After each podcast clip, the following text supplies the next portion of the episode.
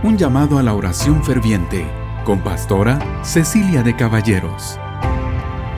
Hola mis queridos hermanos, leeremos de Hechos capítulo 7 versículo 54 en adelante. Y aquí vemos a Esteban como todos a su alrededor estaban furiosos contra él y aún allí en ese lugar tan difícil, él perdona. Miremos lo que dice. Oyendo estas cosas se enfurecían en sus corazones y crujían los dientes contra él. Pero Esteban, lleno del Espíritu Santo, puestos los ojos en el cielo, vio la gloria de Dios y a Jesús que estaba a la diestra de Dios, y dijo, He aquí veo los cielos abiertos y al Hijo del Hombre que está a la diestra de Dios.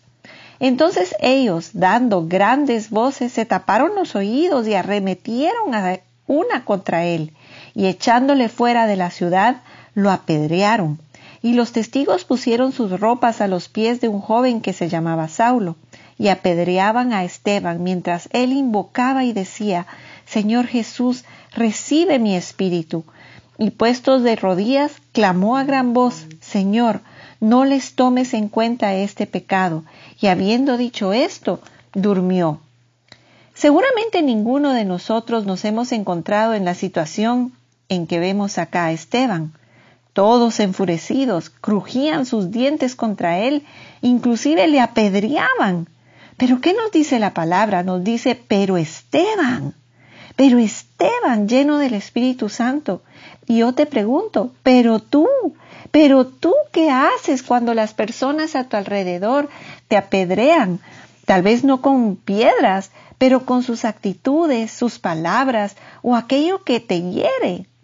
El perdón es la respuesta correcta cuando otros causan dolor. La misericordia de Dios fluyendo en nosotros. Eso es el perdón. La misericordia de Dios fluyendo a través de nosotros. Perdonar a los otros es un paso a convertirnos más como Cristo. Guardar falta de perdón en nuestro corazón no cabe en la nueva persona, en aquella persona que se ha convertido al Señor Jesucristo a través de la salvación. El Espíritu Santo nos ayuda a perdonar. Él gentilmente saca el dolor, el enojo de nuestros corazones y lo llena con la misericordia de Dios. Y así como oró Esteban, podemos nosotros orar.